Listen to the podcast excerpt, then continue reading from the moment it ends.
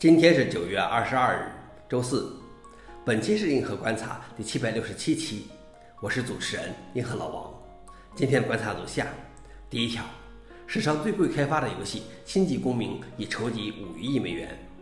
第二条，图片网站禁止上传 AI 生成的图像。第三条，微软将 CMD 引入 WSL。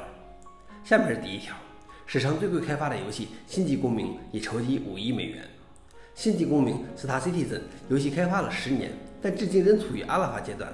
虽然现在也可以进行游戏了，它筹集的资金突破了五亿美元，是至今为止开发费用最昂贵的游戏，远超其他开放世界三 A 游戏，如《赛百朋克2077》等。它于2012年在 k i c k s t a r 上成功众筹，原计划2014年交付，但众筹结束后，该游戏以开发并销售游戏内虚拟物品的名义继续募资。2018年，它筹集到了两亿美元。如今已突破了五亿美元。消息来源：RSI。老王点评：这莫非是一种滚动式开发的游戏？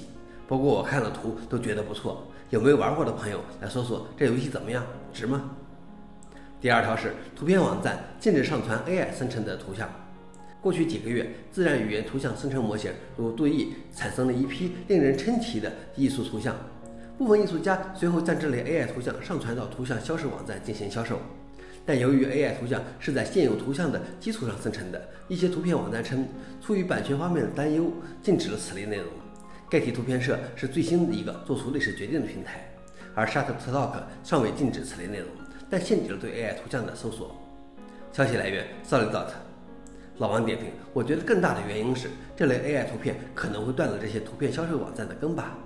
以后大家都用 AI 来生成，谁还买图片？这种阻挡只能是逃避挡车，AI 图片肯定会迅速流行开。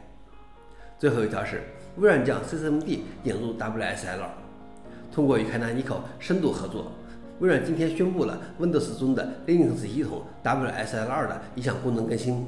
它现在可在兼容的 Linux 发行版如乌邦图中运行 CMD 来管理服务。为此，WSL 做了若干重要修改，更改了 WSL 在启动时的行为模式。因此，微软建议谨慎地将之应用于现有的 WSL 发行版。消息来源：微软。老王点评：一直以来，CCD 没有进入 WSL，可以说既不意外，也有点意外。